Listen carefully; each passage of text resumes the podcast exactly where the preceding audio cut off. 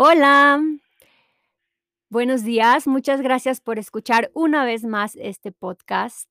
Estoy fascinada con el episodio del día de hoy.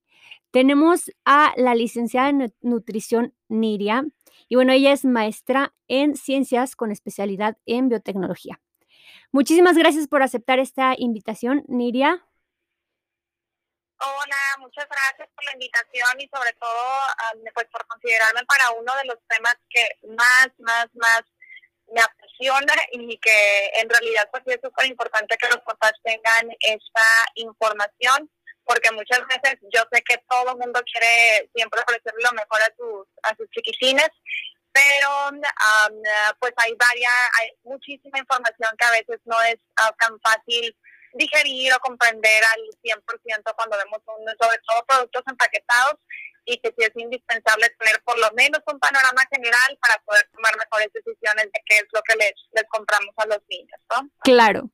Y el tema del día de hoy es cómo saber el, qué azúcar está escondida en los alimentos que le damos a nuestros hijos.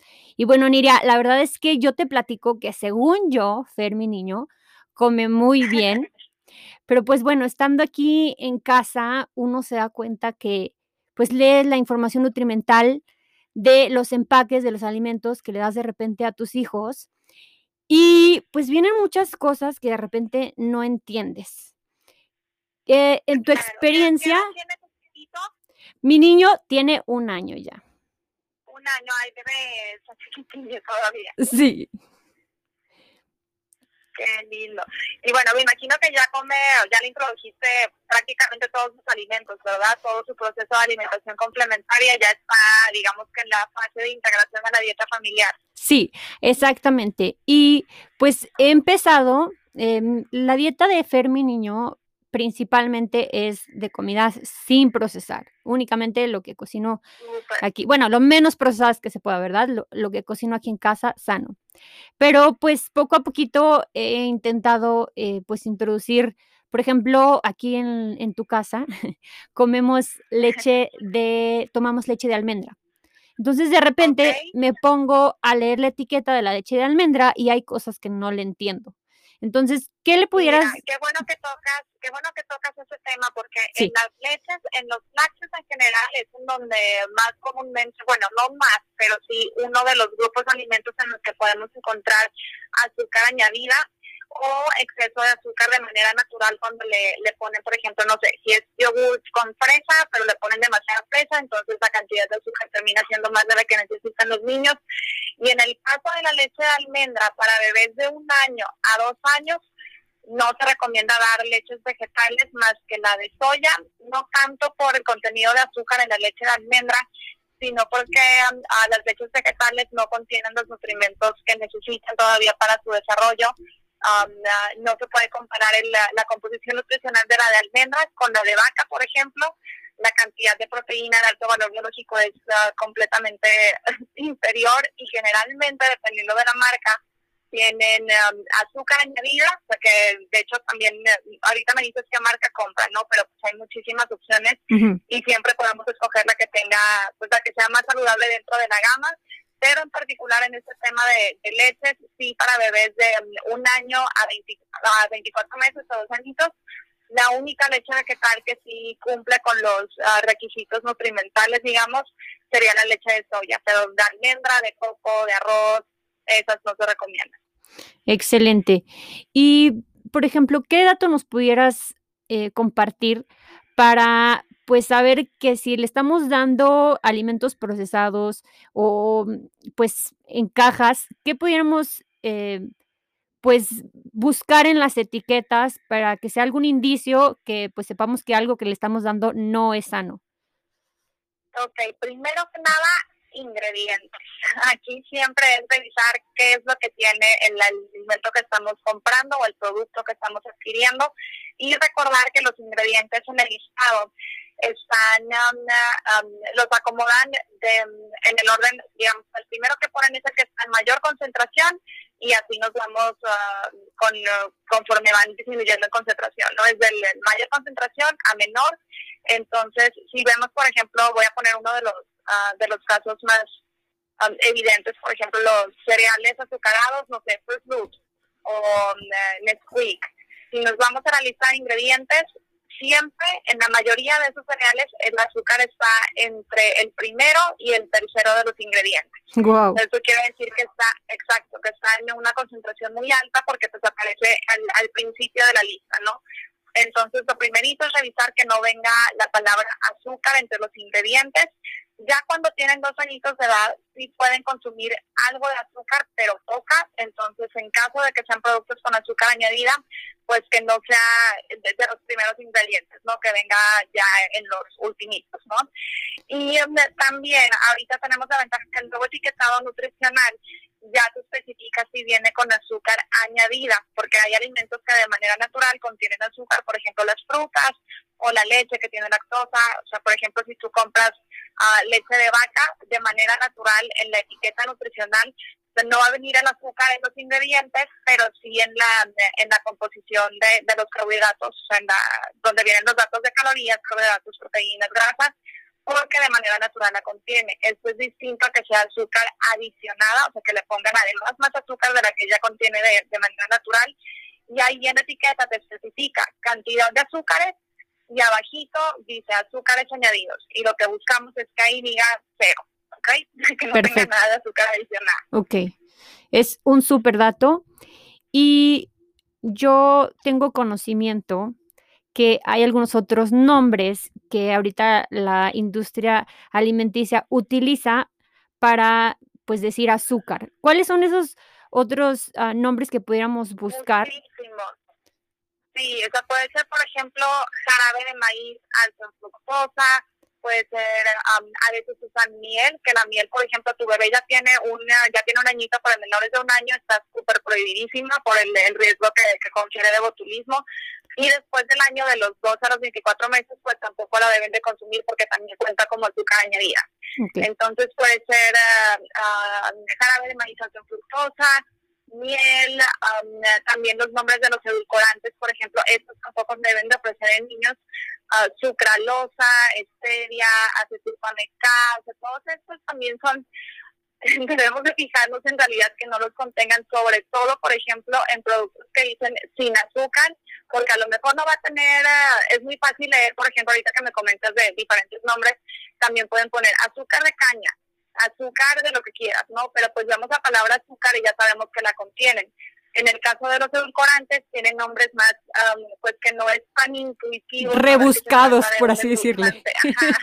Exacto, sí. Entonces, siempre revisar que los más comunes son los que más usan en la industria, pues es stevia, sucralosa, que viene siendo el, el Splendman, acesulfamectan, y ahorita que está muy de moda también el monk fruit o fruta del monje, todos esos tampoco deben de, de, formar parte de los alimentos que estamos ofreciendo a los niños, porque aunque no tengan calorías, pues sí dan sabor dulce y el sabor dulce también desencadena pues respuesta hormonal, o sea que se secreta insulina, como si estuviéramos recibiendo los carbohidratos. Es todo un tema ah, tanto de la parte de hormonas como también la modificación de microorganismos que tenemos en, en el intestino, que también ah, en realidad en adultos hay mucha información, pero los efectos a largo plazo de estos edulcorantes no nutritivos en niños todavía falta mucha información. Lo que sí sabemos es que sí modifica microbiota, que sí hay un efecto en hormonas y pues que lo mejor es evitarlos, ¿no? Porque no sabemos qué consecuencias negativas puede traer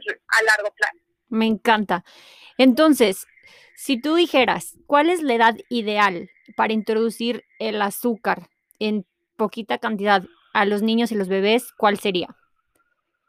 Después de los dos años es cuando ya pueden consumir poquita azúcar y de preferencia pues evitarla, ¿no? O sea, eso es, yo siempre les comento a mis pacientes, aquí ya es como tener ese colchoncito de si de repente van a una piñata y hay un pastel con betún que obviamente tiene azúcar, pues ya se puede comer su pedacito de pastel y no te preocupas tanto cuando tienen uh, más de dos años, pero no acostumbrarlos a que el azúcar sea parte de su alimentación rutinaria, ¿no? Es diferente cuando son, este ejemplo que ponemos de la piñata, que son ocasiones esporádicas, o de repente, no sé, Halloween y se va a comer tantitos dulces que tienen poquita azúcar, pero ocasiones pues muy particulares, ¿no? Que no sea como el común denominador que haya azúcar en, en sus alimentos del día a día, ¿no?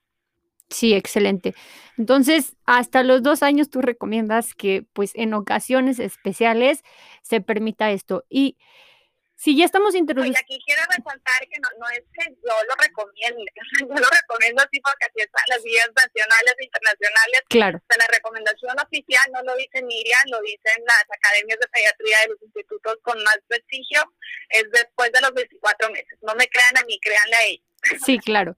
No, y, y tú dices, bueno, si fuera por mi recomendación, pues ni siquiera la recomiendo, ¿verdad? Exacto, sí, si fuera por mí yo les diría, no, no se le agreguen, y, o sea, sí, como tal, o sea, siempre siempre menciono esto, ¿no? Que quede como para cuando ya se salió de tus manos y pues bueno, sabes que ya la aprobó, pero sin hacer escándalo también, sin hacerles ni fiesta ni ni, um, ni regañar tampoco cuando están comiendo azúcar, porque el hecho de darle peso a los alimentos también después hace que se les antojen más, entonces siempre ser muy neutros con, o sea, saber ustedes qué es lo que no deben de tener en casa y qué es lo que debemos evitar pero en caso de que lo lleguen a consumir, mantenerse muy neutrales para no como despertar mayor interés por esos alimentos, ¿no? Claro, y por ejemplo, las mamás que ya tienen niños un poquito más grandes, que pudiéramos decir que los niños ya deciden qué comer, ¿qué alimentos pudieran sustituir a esas azúcares que no son buenas, que le pudieran dar snacks a sus, a sus hijos?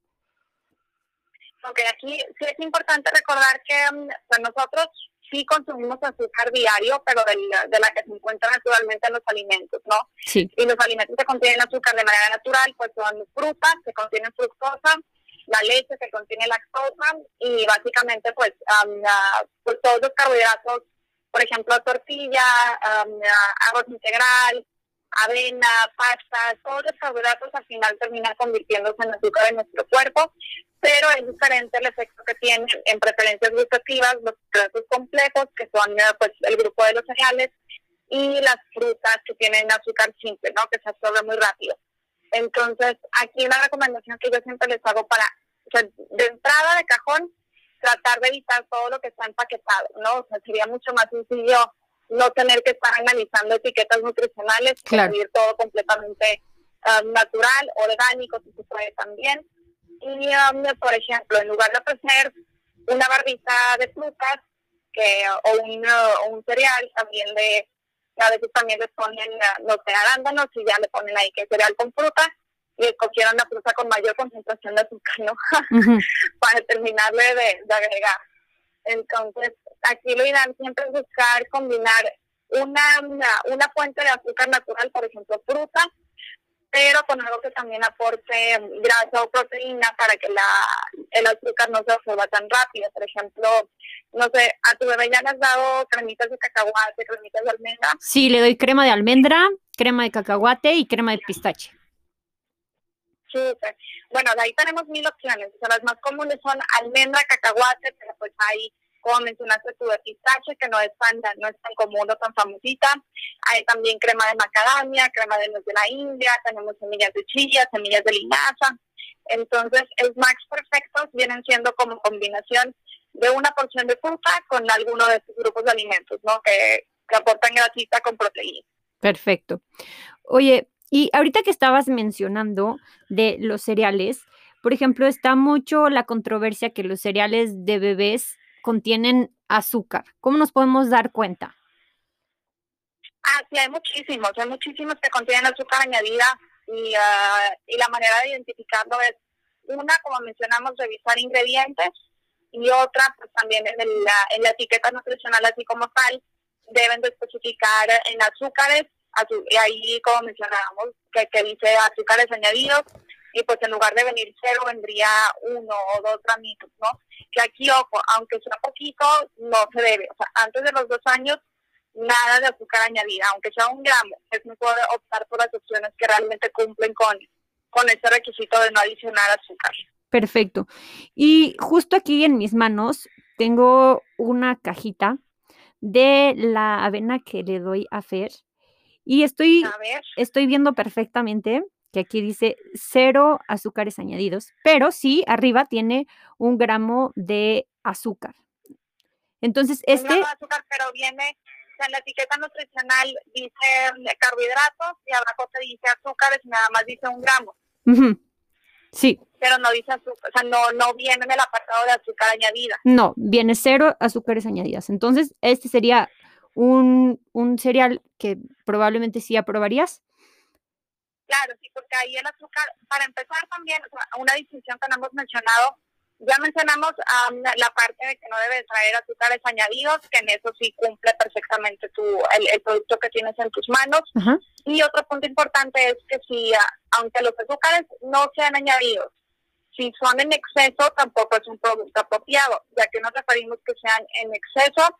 Normalmente tratamos de que los azúcares simples estén más o menos entre máximo 7 gramitos, 10 gramitos en total de, la porción recomendada, ¿no? Perfecto. Y aquí, por ejemplo, estos pueden ser provenientes de, de la fruta o de los mismos cereales, pero ah, pues tampoco exceder, ¿no? Porque a veces le ponen exceso de plátano o exceso de, de cualquier fruta, y aunque sea sin azúcar añadida, termina teniendo 20 gramos de azúcares en una porción para un bebé, que es muchísimo, ¿no? Claro, ok, excelente. Entonces, independientemente que no tenga azúcares añadidas, tenemos que checarnos que en el donde dice total de azúcares no pase de 7 gramos. ¿Estoy en lo correcto? 7, 10 max. Sí, de 7 a 10 gramitos por porción. Si es una caja muy grande, recordemos que también en el nuevo etiquetado ponen la información nutricional por cada 100 gramos de producto.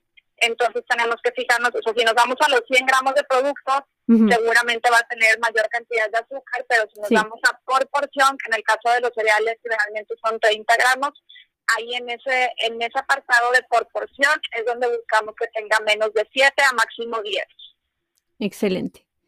Muy bien. Híjole, yo creo que este es un tema súper extenso y Sí, sí gracias, yo creo completa de, de, análisis de etiquetas y ingredientes y todo. Claro, y creo que es importante que como papás ahorita en esta era de información nos empapemos de todo este conocimiento para poder pues elegir opciones, las, las mejores elecciones para ellos. Y creo que es muy importante, pues la verdad es que me encanta todo lo que tú compartes. ¿Nos puedes compartir tus redes? Claro, que sí. Me pueden encontrar como nidiatrevino.nutrición en Instagram, que es la que uso. En Facebook también estoy como Nidia Treviño, Nutrición y Bienestar Integral, pero la verdad es que casi no comparto en Facebook, la que más uso es Instagram. Y um, de ahí pues todo el tiempo tú has visto, estoy compartiendo información de diferentes temas, todo relacionado a nutrición de bebés y niños. Sí. Nidia, de verdad, la labor que tú haces de compartir creo que es muy importante. De verdad, ahorita el que no sabes porque no quiere, porque la información está disponible. O sea, de verdad. Así es. No tienes que ir ni siquiera a pagar una consulta para saber que lo que es bueno para tus hijos. Y claro, bueno, obviamente. somos súper afortunados en todos los temas, digo, nutrición, sí. pero de mil cosas de lo que necesitas saber. Sí, sí. Y bueno, obviamente, pues si queremos un plan un poquito más personalizado, Niria es la indicada, de verdad. Sabe, está impresionante lo que sabe esta mujer. Y de verdad, gracias.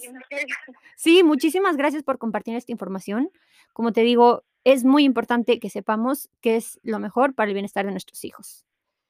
Ay, muchísimas gracias a ti por la invitación y um, ah, no quiero que se termine el podcast sin nada más mencionar que no, no, lo, no lo dijimos, pero tengan mucho cuidado también con las bebidas, porque las bebidas azucaradas en realidad son la principal fuente en niños de, um, de azúcar que se nos escapa en su dieta, ¿no? Entonces todo lo que son jugos, um, Coca-Cola, refrescos, todo lo que sean uh, bebidas con sabor, ah, pues lo mejor es evitarlas, ¿no? Porque si son bombas de azúcar que, que van modificando también todo el, toda la parte tanto hormonal como de preferencias gustativas de los chiquitines. Qué, qué bueno que comentas esto, Niria. Te quería preguntar, también los papás dicen, no, pues es que este es jugo natural. O sea, hay muchos papás que dicen, no, es que yo le doy juguito de naranja. ¿Qué opinas al respecto? Pues es que no importa que sea natural, es azúcar, ¿no? Y aquí la diferencia, o sea, las frutas en realidad aunque tienen azúcar, pues tienen vitaminas, minerales, tienen fibra y perfectamente pues deben formar parte de, la alimentación de los niños, ¿no? La diferencia entre las frutas y el jugo de frutas es que pues nada más estás exprimiendo el azúcar prácticamente, entonces se pierden muchas vitaminas, minerales y la concentración o la cantidad de azúcar que tiene un jugo, aunque sea natural, es mucho mayor que, que, que obtenerla directamente de las frutas. Por ejemplo, el, más común que es el juguito de naranja, para hacer un vasito de jugo de naranja se pueden usar desde 4 hasta 8, dependiendo del lugar en el que lo compres, naranja, ¿no? Y todo concentrado en un, en un juguito. Entonces, sí, son una, son una bomba y, um, y el hecho de que sean naturales no las hacen tampoco, no, no hacen a los jugos recomendables. Se supone, bueno, no se supone, la recomendación actual de la Academia Americana de Pediatría es que los niños a partir del año pueden tomar cuatro onzas por día de juguito natural. O sea, pueden, pero no lo necesitan. Entonces yo siempre les digo, para que se lo dan, pues si uh, les va a gustar y después les van a empezar a pedir más y más y esas cuatro onzas se van a convertir en ocho o más, ¿no? Entonces, si no lo necesitan, ¿para qué ofrecer? Claro. Ay, qué bueno que, qué bueno que comentaste este punto. Creo que este es un punto en la que la mayoría de los papás nos equivocamos. Pensamos que porque es natural se le puede dar y en realidad es que pues los beneficios de una fruta conllevan todo, o sea, desde la fibra, todo. Claro. Claro, y entonces... por mucho tiempo también la mercadotecnia así lo, así lo marcaba, claro. ponían el, la foto del, niño desayunando su cereal con el juguito de naranja a un lado como si fuera algo nutritivo, ¿no? Sí, sí, no, qué bueno que lo mencionaste. Híjole, pues la verdad es que te digo, nos pudiéramos ir horas y horas platicando de este tema, pero creo que sí, es un buen comienzo para que estemos muy, muy atentas de eh, los alimentos que le damos a nuestros hijos, sobre todo los alimentos empaquetados. Tenemos que estar muy, muy vivas para pues saber que, que a veces el azúcar está súper escondida. Así es, es una probadita nada más lo que estamos platicando para pues para que mm, se interesen un poquito más en el tema, ¿no? Y, y sí uh, asegurarnos bien de que lo que le ofrezcan a sus niños pero realmente los estén nutriendo y que no sean calorías vacías. Claro. Oye, Niria, coméntanos, ¿Tus servicios los ofreces también vía remota? ¿Se puede hacer alguna consulta en línea? Claro, de hecho ahorita desde que comenzó la pandemia hasta la fecha todo lo he estado manejando en línea. Las consultas pueden ser por uh, Zoom, normalmente es por donde las tengo, o por videollamada de WhatsApp, como prefieran las mamis. Perfecto, me parece increíble. Pues bueno, mamis, ya saben, Niria es la indicada de verdad, si tienen alguna pregunta, si quieren saber acerca de sus servicios, escríbanle ahí por sus redes sociales. Repítenos otra vez tu Instagram. Sí, claro que sí, mil gracias. Es nutrición. Y de verdad, sigan allá porque comparte una información súper importante y pues bueno, es gratis. Infórmense y obviamente si quieren algún programa personalizado, pues escríbanle. Ella siempre contesta sus redes sociales. Y pues bueno, no nos queda más que estar al pie del cañón con buscando información para pues darle lo mejor a nuestros hijos. Así es que muchísimas gracias, de verdad gracias Mira por, por toda esta información. Eh, pues creo que haces una labor muy, muy importante porque sin duda la nutrición es una muy buena base del bienestar de nuestros hijos. Ay, claro, no, hombre, otra vez, gracias a ti por la invitación, porque la verdad, como bien lo dices, ¿no? La nutrición es pues medicina preventiva, ¿no? Si los alimentamos bien, van a crecer sanitos y no va a haber necesidad de estar en tratamientos médicos de nada. Claro, es una inversión, es cuidar tu bolsillo desde que nacen. Exactamente. Muy bien, pues muchísimas gracias, gracias por escuchar este podcast y esperen un nuevo podcast. Ya saben que yo siempre estoy buscando la información más importante y bueno, buscando a los especialistas más fregones para que ustedes tengan la información de primer nivel. Muchísimas gracias. Hasta luego.